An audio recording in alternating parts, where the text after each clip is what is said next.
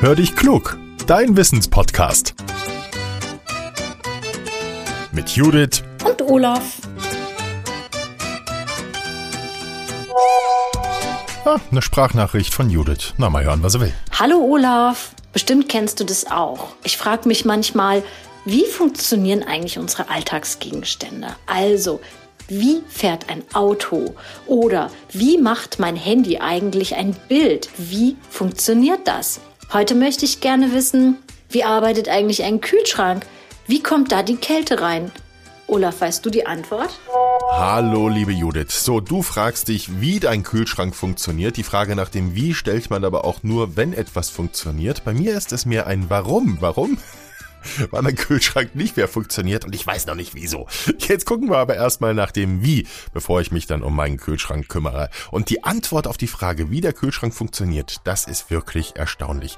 Nicht die Kälte kommt in den Kühlschrank, sondern vielmehr wird die Wärme nach draußen transportiert. Ein Kühlschrank kann gar keine Kälte erzeugen.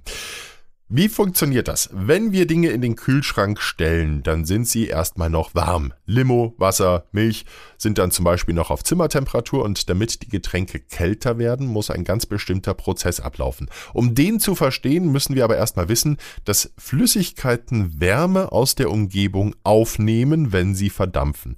Verflüssigt sich dieser Dampf wieder, dann wird die Wärme abgegeben. Und genau dieses Prinzip nutzt der Kühlschrank. Er hat Rohre, in denen eine Flüssigkeit fließt.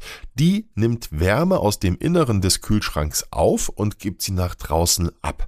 Damit das funktioniert, braucht es eine Flüssigkeit, die schon bei ganz niedrigen Temperaturen verdampft und das kann Ammoniak. Ammoniak schlängelt sich deshalb durch die Leitungen unserer Kühlschränke.